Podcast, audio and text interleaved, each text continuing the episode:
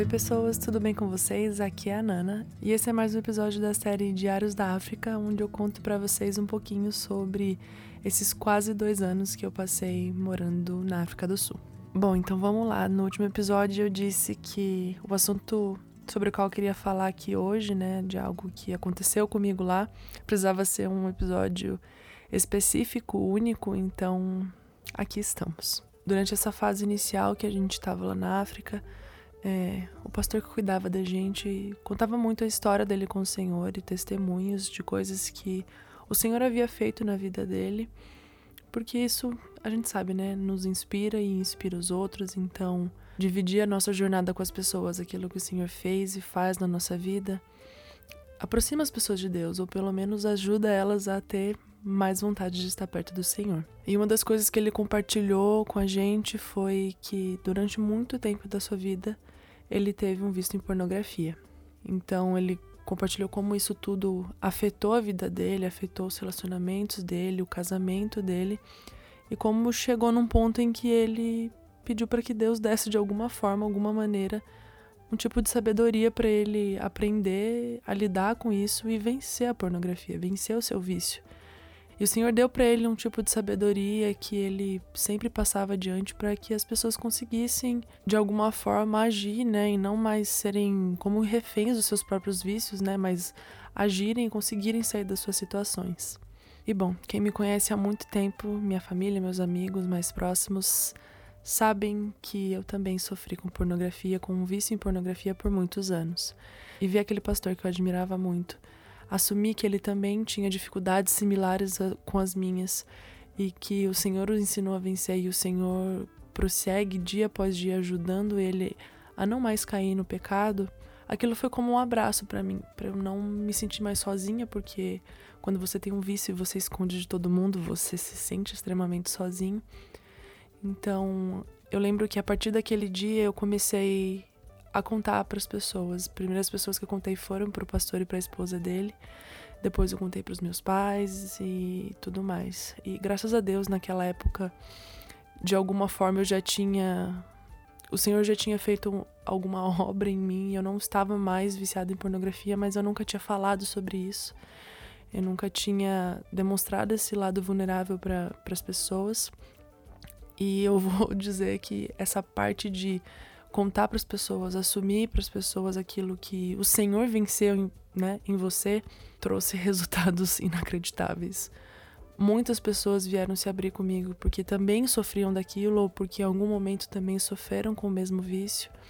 E como isso trouxe um senso de comunidade maior para as pessoas, sabe? Eu acho que foi a partir desse acontecimento de entender que tá tudo bem falar das minhas vulnerabilidades, que essa chave virou na minha cabeça e que talvez esse podcast exista aqui hoje, porque episódio após episódio aqui eu sempre tô falando das dificuldades na nossa jornada com o Senhor, das bênçãos também. Então talvez se eu não tivesse passado por esse processo de falar que sim, um dia eu fui viciado em pornografia e assumir isso para as pessoas, e não assumir que vencer esse vício foi uma glória minha, mas totalmente um trabalho do Senhor e a glória toda dele, fez com que eu entendesse melhor sobre a vida em comunidade, sobre me abrir mais para as pessoas e criar ambientes como esse aqui desse podcast, onde a gente fala sobre as coisas da vida com o Senhor sem medo de julgamentos e entendendo que faz parte da vida cristã dividir as dificuldades para que todo mundo possa crescer junto. Eu não lembro se eu citei aqui para vocês que quando a gente começou a nossa escola de missões, a gente foi dividido em quartos, né? Era, era, foi uma turma só de mulheres. Então, fomos divididos em quartos de duplas, cada, cada duas pessoas ficavam em um quarto. E a Gabi, que ficou comigo, que é minha amiga até hoje, foi a primeira pessoa da turma ali a saber disso, porque a gente estava bem próxima, assim. Nós somos pessoas completamente diferentes e é muito legal de, de ver, assim, como a gente se dá muito bem. E a gente tinha essa, essa liberdade de ser vulnerável uma com a outra, sabe? E eu lembro muito, muito desse dia, que na verdade foi uma noite, em que depois que eu conversei com os pastores lá sobre a minha questão com a pornografia, eu cheguei no quarto e contei para ela também.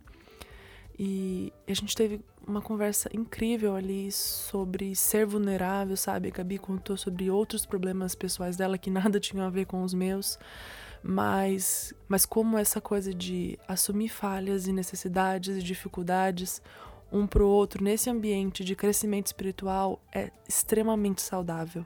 Tiago 5,16 nos diz que quando nós confessamos os pecados uns aos outros, nós temos poder para ser curados. E entender esse versículo de fato mudou a minha vida.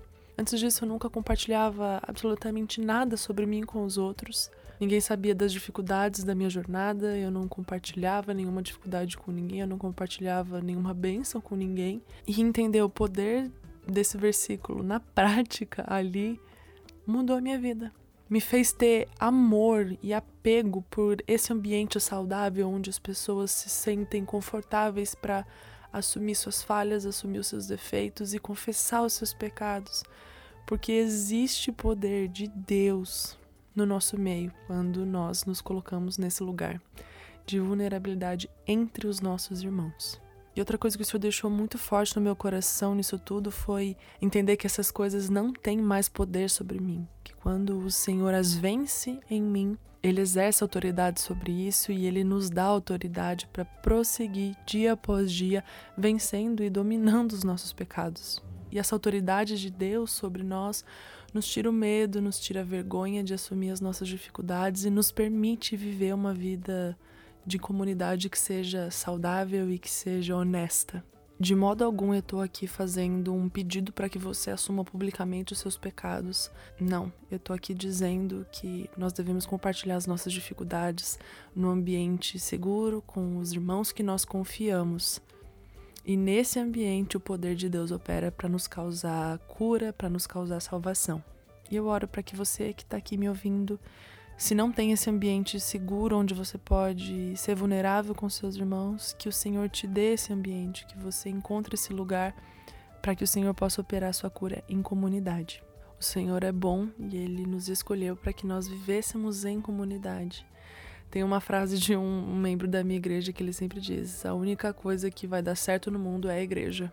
E é por isso que o Senhor nos escolheu para viver em igreja, viver em comunidade, porque apesar dos seus defeitos, ou seja, os nossos defeitos, né? Porque a igreja é feita por nós, esse é o ambiente onde nós encontramos o poder de Deus operando no nosso meio.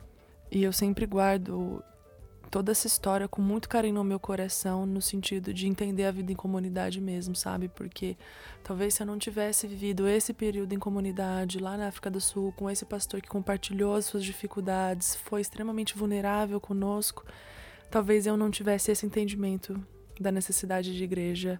Ou talvez viesse em outra experiência, mas como foi essa e era algo tão pessoal comigo também, me marcou profundamente.